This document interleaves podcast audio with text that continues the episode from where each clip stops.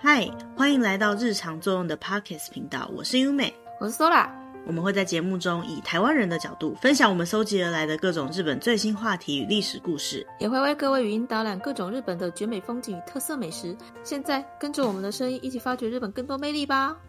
二零二二年终于要来到了年末了。那以日本来讲呢，因为日本习惯在十二月底一月的时候就算过年了，他们的这一年就要结束了。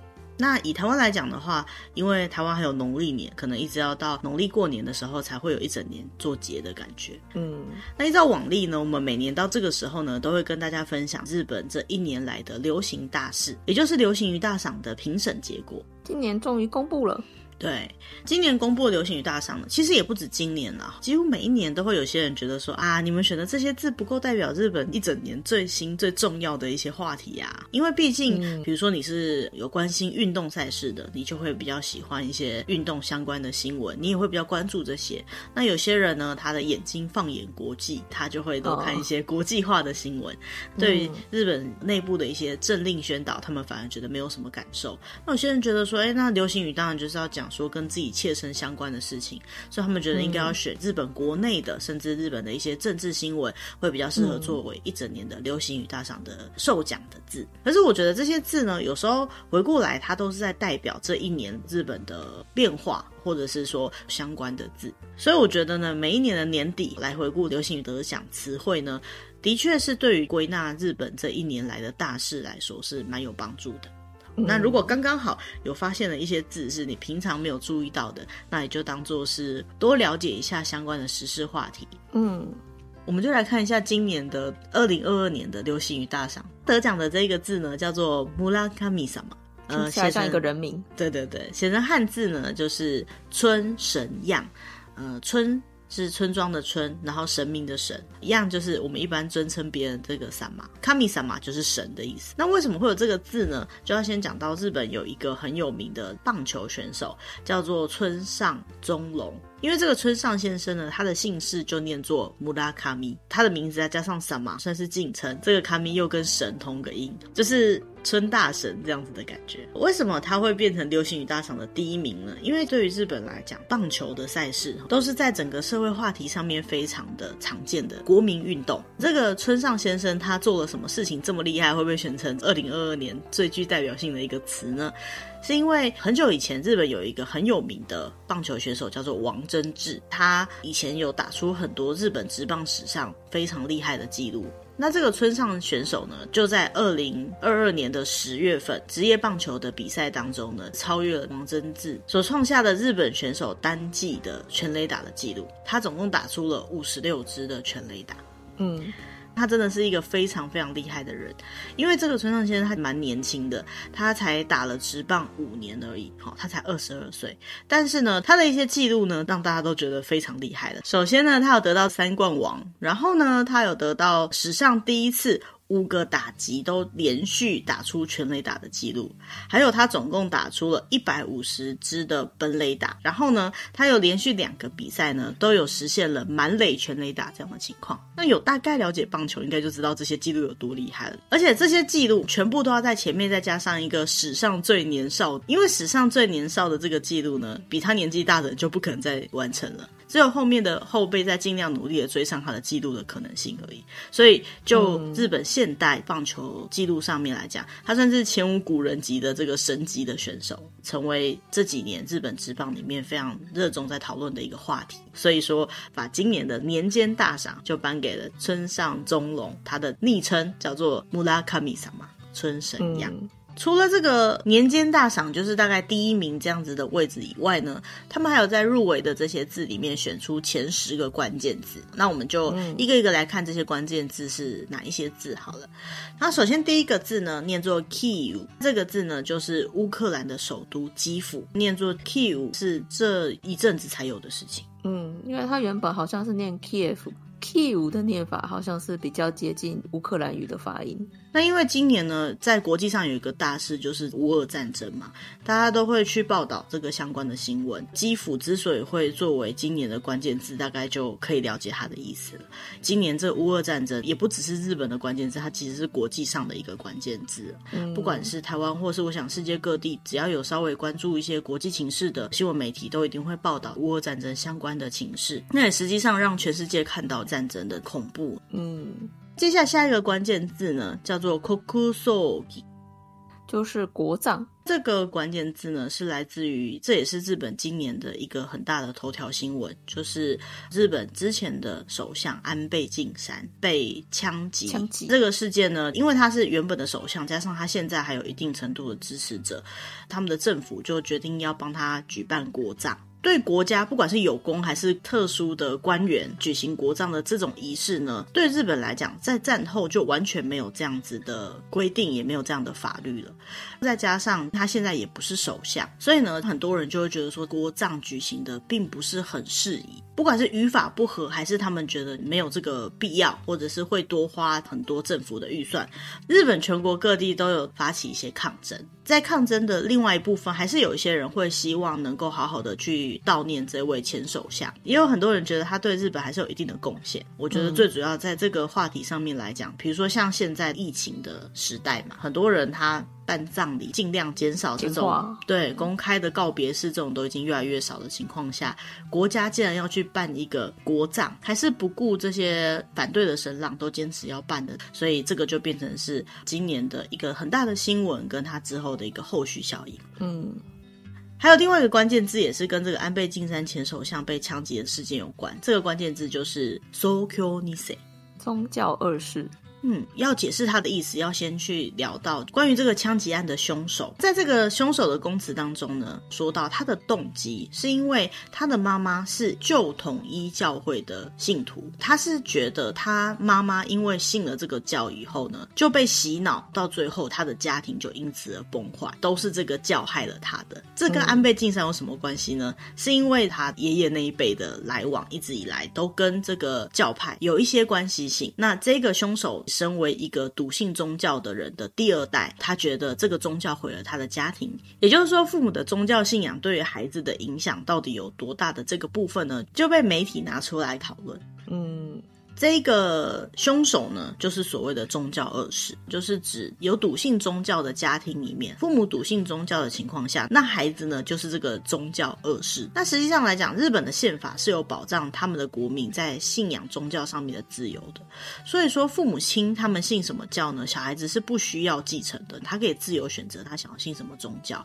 可是因为是同一个家庭的关系，所以孩子们多多少少都会被父母信的宗教影响。如果发生到像这样。这样子的小孩子觉得这个宗教已经破坏到这个家庭，然后他们却无力改变的这种状况下，也的确可以好好检讨或讨论的。嗯，那下一个关键字呢，叫做“瓦瑞恩亚斯”，比较不好的日币贬值，对我们来讲是很开心的啊。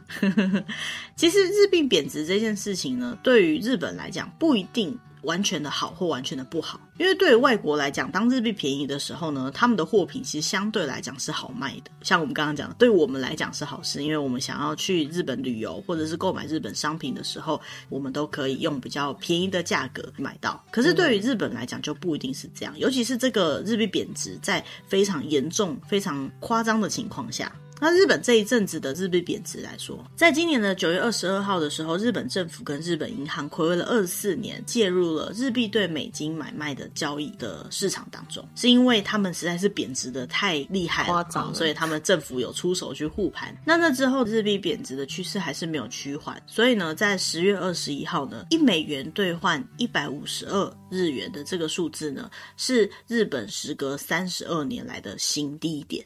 在这样日币贬值的情况下呢，日本一些上市企业的最终利益是过去几年来的最高。不过，对于消费者来讲，这就是完全的不好的日币贬值，因为他们的消费者物价指数呢也变成四十年来的新高了，是因为他们的日币变得更便宜了，不可能只消费日本国内的市场，所以说他们要买到国外的货物啊，或是进口什么东西就变得更贵了。对于一些欧美国家来讲，日本在疫情前就已经是很便宜的一个国家了，然后现在呢，因为日币贬值的关系，所以它又变成一个更更便宜的一个国家了。这种印象呢，日本人他们自己觉得是不一定是好的地方。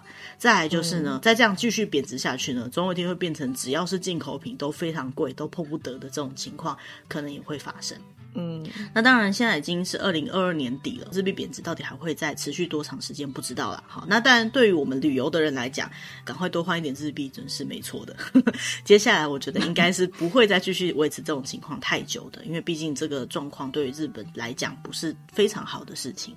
嗯，下一个前十名的关键字呢是スマホショルダー。手机包，Smart Phone Shoulder 呢？它就是我们如果出门的时候会背一种很小的包包，大概里面就是只能放手机跟纸钞，还有一些简单的卡片这样子的那种小包包，主要是放手机的那一种包包。 那到底为什么手机包会变成二零二二年的一个流行语呢？最主要的原因是因为现在的人手机成瘾症的关系。日本的高中生有四分之一以上每天会使用五个小时以上的手机，其他人呢其实也是一样，都使用手机的非常的多。那这些人到底使用手机来做什么呢？比如说他们会搜寻他们想要知道的资讯，或者是他们会不断的滑手机看各种的短片。如果看到一些很漂亮的东西，他们就会反射性的把它拍照，然后上传到一些社交软体，像是 IG 上面。然后对于朋友传来的一些讯息呢，就会很随便的说啊，对啊，这样子的回答，敷衍的回答法。对，然后还有有些人会很沉迷于玩手机，非常热衷于比如说网络上的购物，就手机上一直在看买东西，哈、啊，这个好那个好，然后不小心就下单了。还有就是很多事情呢会欠缺思考啦，一遇到什么问题他就立刻上网去查，所以当手机网络没有通的时候，哇，世界就末日了，崩溃了，嗯。那这个流行大赏的协会呢，为什么要选这个字的关键点就在于，在这样的情况下，感觉人到底是在操作手机，还是被手机给操纵了？手机好像变成是手上面的一个器官，随时都不离手不离身。一定有很多人跟我一样，只要手机不在身边，就会觉得浑身不自在，好像无法焦虑症。对，跟手机有分离焦虑症，他们就觉得说，人好像根本就是一个手机包，你的存在就是为了放手机，手机跟你是一体的。那你只要没有了手机，你这个手机包好像就没有价值了一样。他们用这个字稍微来讽刺现在的手机成瘾的这种状况。其实这件事情我最近也真的是感受很深刻，尤其是我们这一趟去日本。我记得很久以前，大概十年前，当时也还没有什么智慧型手机啦。那个时候去日本的时候，他们的电车上面的人啊，不是在闭目养神休息，就是在看书。后来一年一年去呢，看书的人就会越来越少了。到前几年，大概疫情前，我发现很多人会看手机上面的书，就是电子书。到了今年我去日本的时候呢，嗯、我在电视上面看到，连看电子书的人都少了。不知道是因为我们去的地方的关系，看影片的变多了吧？对，看影片跟玩游戏的人变多了。以前其实就很多人在玩游戏了，但是相对来讲比率没有到那么多。但现在玩游戏啊、看影片的人变多，我觉得有一个很大的关键应该是网络的速度变快了。也不只是今年啊，这几年来的一个趋势。所以今年看到流行语大赏里面选出了这个 smartphone shoulder，就是手机包，我就觉得，对，我也觉得我是一个手机包，无法离开手机的人，现代人的通病。对，好，那下一个字呢，就跟日本的棒球又有一点关系了，叫做 kizune dance。狐狸舞，对，它就是狐狸舞。跳舞的人通常会戴上那个狐狸耳朵，装狐狸尾巴。它的那个狐狸舞的歌是非常的轻快的，然后非常的洗脑的那种音乐。我个人是觉得啊，啦啦队的那种女生跳起来挺可爱的，然后公仔跳起来也很可爱。那个吉祥物，对，吉祥物也很可爱。在日本的网络上，他们就开始流行，所有人都来跳这样的舞，或者是在棒球比赛的应援的情况下呢，全体一起跳这个舞，球迷也会跳，然后选手也会跳，邀请来那些特殊的家。嘉宾他们也会下来跳这个狐狸舞呢，其实是一个北海道的球队他们的应援歌的舞蹈了。但是其他球团的选手呢，也开始跳这个舞，甚至呢把这样的跳舞的影片全部都上传到 YouTube 上面去，或者是各个平台上面去，然后就变成一个狐狸舞的旋风了。那的确啦，在这个后疫情与疫情共存的时代呢，能够有一首歌大家都会跳，大家一起上传动一动身体，应该也是一件不错的事情。嗯，但是对我们来讲呢，就有点像是接下来这个关键字了，就是“知らんけど”。我是不知道啦。对，说来讲的就是翻译了哈，我是不知道啦。 这个喜浪 k 多呢，原本是关西地区的人，他们的方言比较会常讲的一句话。那他的意思呢，就是我是不知道啦。通常来讲，他们在讲这句话的时候呢，并不是特别意识到要讲这句话。就像中文有些人讲话讲一讲，习惯会最后再加上大概吧这样子的感觉一样，就是没有意识的会加在句子的最后面，避免语气变得太肯定，讲话的氛围变得比较和缓一点。为什么这个字在现在会变成流行语呢？有一个原因就是最近好像。像讲这个字的人变多了。刚刚提到说，他平常是讲关西腔或讲大阪腔的人会比较讲的话，但是呢，现在好像全日本各地都把这一句话很普遍的在使用了。嗯。那日本社会是怎么看待这件事情的呢？他们是觉得说，在这个疫情的时代呢，人跟人尽量去避免接触的这件事情，已经持续了超过三年了。现在如果要重新开始面对面接触的时候，总是会有一些情况有一点生疏了。人跟人之间的人际关系，好像更需要在维持在这种圆滑、有一点距离感的、有一点模糊不清的，好像这是现代人生存的艺术，应该是这样吧？喜浪 K 都，我是不知道，对，类似像这样。好，那下一个关键字呢，叫做 tema doli，，硬要直翻的话，叫做手前曲。嗯，这个手前就是手伸出去，就在你手前方的这个位置。取是取用的意思。手前取呢，用一个单字来形容它是比较困难一点点。但简单来讲，就是比如说像我们在拿取商品的时候，我们只会拿最靠近我们的最前面的。好，所谓的手前呢，就是你眼前最近的这样一样东西。那你只取你眼前最近的这样一个东西。为什么要去特别讲这个关键字呢？其实日本人他们在摆放物品棚架的时候呢，他们他们最近的一个新的习惯，就是他们会刻意的把一些集齐的商品尽量摆在前面一点位置，让消费者比较容易拿到。大家应该觉得说这很正常吧？在某一些商店，他在补货的时候，有可能那个东西是从最前方放进去的，保存期限比较近一点的商品是有可能被推到后面去的。那为了让消费者能够尽量的把保存期限比较近的商品拿走，避免浪费，就是把这些希望可以比较快消费掉的一些商品呢，放到比较前面的位置。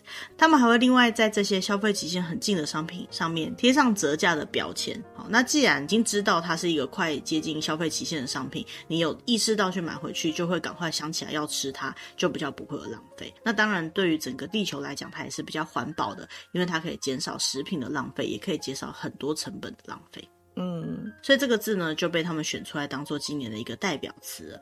那这个行为呢，我想应该不是二零二二年才有的啦。那为了地球环保的关系，所以就有特别发起了这样的运动。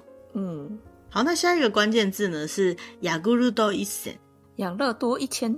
嗯，是是养乐多这家公司他们的新商品。这个养乐多一千呢，外表包装上跟他们传统的养乐多的包装没有差很多，也是养乐多的样子，红色的外包装。但是它最厉害的一件事情，就是因为它有养乐多制造史上最高密度的乳酸菌代田珠这样子的一个成分在。嗯，那这个乳酸菌代田珠呢，它的效果就是能够减少生活压力，然后帮助良好的睡眠，并且能够改善你的肠道环境。那再加上很多人，他们就去买来喝看看之后呢，就把结果再发表到网络上，所以在他们的一些 SNS 的网站，就像是 Twitter 那些网站上面呢，就开始流传它有一些更厉害的功能，比如说它可以促进食欲啊，帮助睡眠啊，精神也会变好啊之类的，所以就爆红，然后卖的非常非常的好，听起来都想要去买一罐来喝了。对，我现在有点后悔当时为什么没有买，因为我记得我在日本便利商店真的有看到，我那时候看到的时候应该还是有一两瓶可以买的，可是我那时候觉得啊，这就是养乐多。我没有想太多，虽然说我好像还指店员手写的小牌子，上面写说它可以帮助睡眠，因为我睡眠状况不好。哎、欸，这个东西可以帮助睡眠，太适合我了吧？但最后我还是没有买，我现在有点后悔。下次去可以买来喝喝看。对，他们现在就是因为这个疫情的关系，所以对于能够帮助到生活品质变好、增加免疫力的这些相关的，不管是吃的、喝的、用的产品呢，卖的都很好。都蛮受欢迎的了。对，那这个养乐多一千呢，它其实就是在这个与病毒共存的时代呢，小小一罐就可以帮助你在生活中有更多的抵抗力，又可以休息得更好。我可以想象出来这个卖点。嗯，以上就是今年日本流行语大赏的前十名。那除了这前十名以外呢，嗯、他们还有一个评审委员特别奖。那这个奖项呢，就颁给了一个词叫做“青春ですごく密なので”。所谓的青春正是要密集啊。 嗯，这样的一句话。好，那这个字在表达什么呢？这个又要讲到日本的棒球了。这是日本的高中棒球赛甲子园。那在日本第一百零四回的全国高中生棒球赛中呢，最后得到冠军的是在宫城县的仙台育英学园高等学校。那这句话呢，就是这个学校的球队的教练他所讲的话。他觉得，对于在这样的疫情的情况下，要培养一群孩子们努力的练习棒球，然后在全国的比赛，是一件很困难的事情。所以，虽然说他们自己的球队得到冠军，可是其实所有对手都是很值得敬佩的，因为在这三年的期间，这一波的疫情呢也三年多了。对于现在在棒球场上打球的这些高中的棒球选手来说呢，这几年的练习都是在必须要戴着口罩，要维持安全社交距离，不可以大声的喊出声音来，这样子的情况下去练球的。对训练来说，其实是非常困难的。他为什么会讲出这句话呢？其实他就是打从心里面觉得说，一般人的青春都是会需要密集的，比如说跟人有密切的接触，跟你的同学、跟你的对手，好，你们都会有非常密切的交集，这样子才是青春。可是呢，疫情的情况下来讲，这样的青春其实是蛮不容易达到的一个状况。他这句青春就是密集，某个程度来讲，也是在这样疫情的时代，作为一个高中生的棒球教练，他对于他的这些棒球选手、这些孩子们的爱情的表现。嗯，除了这些以外呢，二零二二年第三十九届的流行语大赏，还有一些入围的其他的单字，invoice 制度，发票制度，嗯。就是因为日本在二零二三年，就是明年的十月开始呢，会有一个新的发票制度的导入，也就是说他们的消费税现在都是十 percent，接下来呢会变成有一些是八 percent，有一些是十 percent，那这个会根据他们是什么样的消费。所以就会有不同的状况，那他们的发票呢就会变得比较复杂一点，因为呢不同的税率呢要分开登记，还有一些情况是消费税会被免除。这个字与其说是二零二二年的关键字，应该讲说是今年发布的，我想应该是明年的一个重点，因为这个对于很多商家，如果刚好他两种税制都会需要用得到的情况下呢，应该是一场混乱。嗯，可能今年就要开始准备了。嗯。我记得我在日本的计程车上面的广告我有看到，然后我在想这是什么东西？嗯，这应该是明年的一个关键字啊。另外一个入围的字是 intimacy coordinator，亲密行为协调员。嗯，这个亲密行为协调员呢，就是在拍电影或者拍影集的时候，总是会有一些比较大人的、比较亲密的那种戏嘛。如果说没有这个亲密行为协调员的话呢，蛮容易会产生一些比较不好的纠纷，比如说觉得有稍微被侵犯到。一般来讲，导演他们会比较着重于拍好他们要拍的画面跟他们的作品的内容。那演员在诠释的情况下呢，又比较无法客观的看待整个场景，所以呢，就会安排像这样子亲密行为协调员，最主要就是在有拍到床戏啊、吻戏啊的时候呢。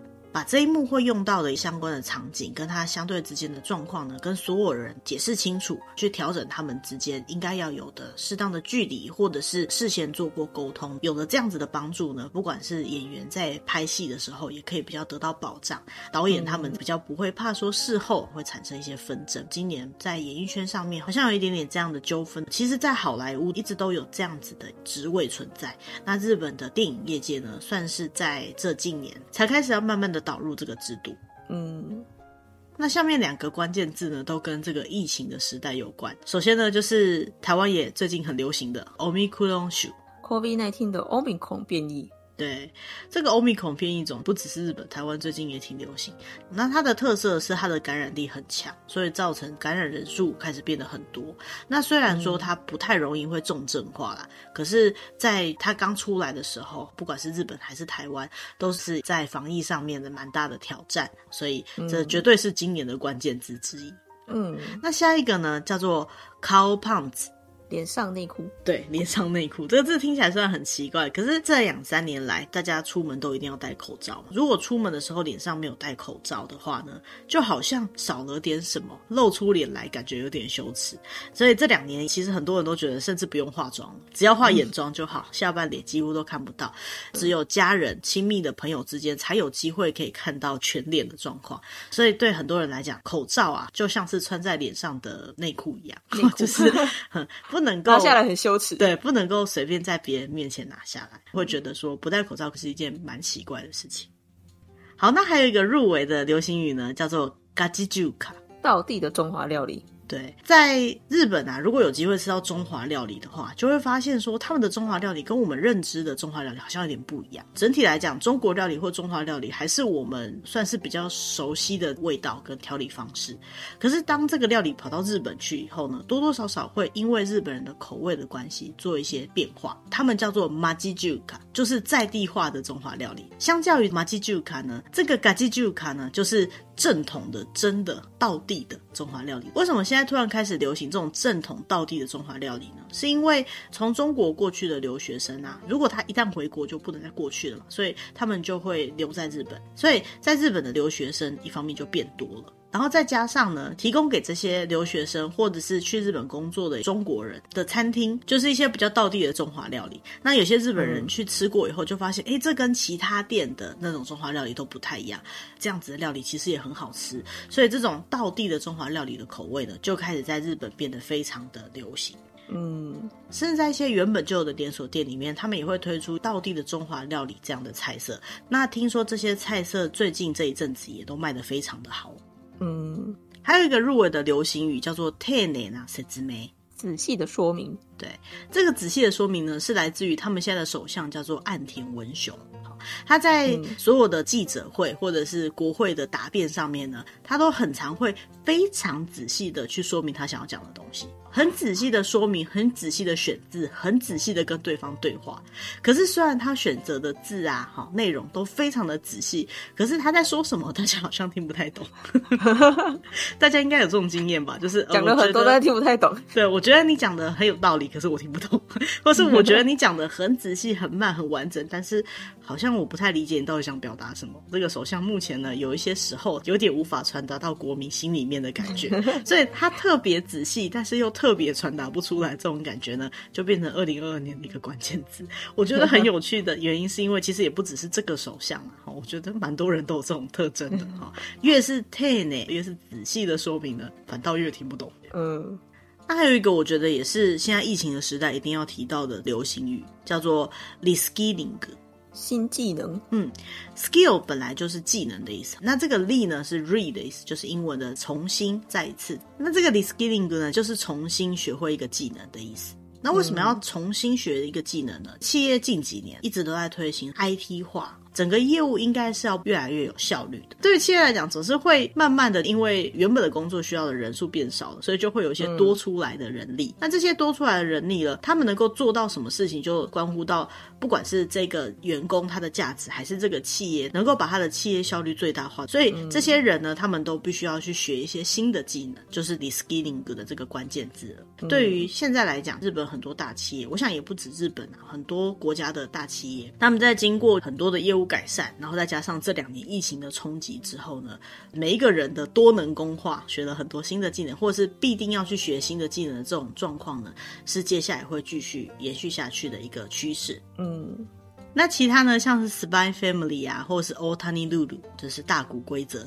这些关键字呢，都是日本二零二二年非常风靡的一些话题。就像我们刚刚开头的时候讲的一样，每一年看一看这些关键字，就可以去追踪原本自己可能没有追踪到、没有 follow 到的一些新的消息，或是一些新的新闻。那除此之外呢，其实各大网站都会去公告一些今年的流行关键字，比如说搜寻的关键字前几名啊，或者是说 Twitter 的标签的关键字前几名之类的。嗯，那如果有兴趣的朋友呢，也可以去搜寻相关的关键字来看。虽然说不一定一定要赶流行啦，但是我觉得。有些时候，这些流行的议题呢，也就是现在的最主要的课题。所以，不管你是在什么情况下，比如说你可能是在工作上需要进修，或在念书的时候需要得到更多新的知识，看一看这些现在时下流行的关键字，说不定都会有一些新的启发。嗯，好，那我们回顾完日本的流行语之后，我们来想一想，说你觉得今年对于台湾人来讲，二零二二年的流行语，你个人而言是什么样的字呢？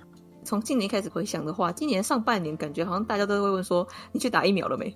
哦，对耶，因为那时候大家都在抢疫苗，对不对？我如果没记错的话，今年年初的时候已经算是第三季左右的了。所以，嗯、呃，要打的人几乎都打过了，也比较不会有完全抢不到的情况了，因为已经到了第三季了。所以，你打疫苗了吗？好像是一个关键性的字，感觉就是有点像假爸爸的那样子打招呼方式。哎、欸，你打疫苗了吗？啊，有没有副作用？好，对，好像 大家都会这样问，对不对？嗯嗯，我觉得后半年有一个关键字，如果说前半年是问说，哎、嗯欸，你打疫苗了没？后半年就是，哎、欸，你在哪里？这个是你有没有出国了的意思。哦、因为后半年开放了，我记得前一阵子好像大家都开玩笑讲说，全台湾的 YouTuber 都出国了。我觉得蛮有趣的。开放大家跑出去，对对，尤其是这些比较习惯把一些最新的画面带回来给大家看的这些 YouTuber，都第一时间冲到国外去，所以一时之间，我记得我的 YouTube 上面全部都是大家出国去玩的影片，非常的有趣。那我们自己也冲出国了一趟啦，可能。今年的后半年到明年，可能短期之内都有这种效果。就是如果你要跟你的好朋友约，你要先问他说：“你在国内吗？” 因为很有可能全部都跑去国外玩。嗯，除此之外，我觉得虽然是不太好啦，可是确诊好像也是今年的一个关键字。哦，对啦，就是与病毒共存。对，因为这个新冠肺炎的病毒好像变得有点像是流感，虽然说确诊好像是一件很严重的事情，的确现在也还有很多很严重的个案，不过轻症的已经变得越来越多了。有些时候突然间遇到朋友确诊的，我的感觉是我会突然一般别人在上班的时间，然后收到别人传赖来跟我问一些话题，那我就会很好奇说：“那你不是这个时间在上班吗？怎么会传讯息呢？”他说：“哦，没有，我确诊了。”一阵子没有联络的朋友，通常就是确诊了，或是确诊回来了，确诊。注意健康，对，确诊的也是注意健康啦。现在也没有什么很严重的事情，那就是记得要看医生，要吃药，多休息。还有一些后遗症，还有一些没有完全好的部分呢，一定要去看医生，把它吃药吃好来。嗯嗯。那今天的主题大概就到这边了。如果说喜欢我们这样的分享，或者是对我们的分享内容有什么疑问，或想听到我们分享什么内容的话呢，都欢迎利用节目的留言栏位，或者是可以在那边找到我们的 email，可以跟我们联络。嗯。那如果你喜欢我们的节目呢也不要忘记按赞订阅或把我们的节目分享给可能也会喜欢这样话题的朋友哦。嗯。那今天的节目就到这边谢谢大家拜拜。拜拜。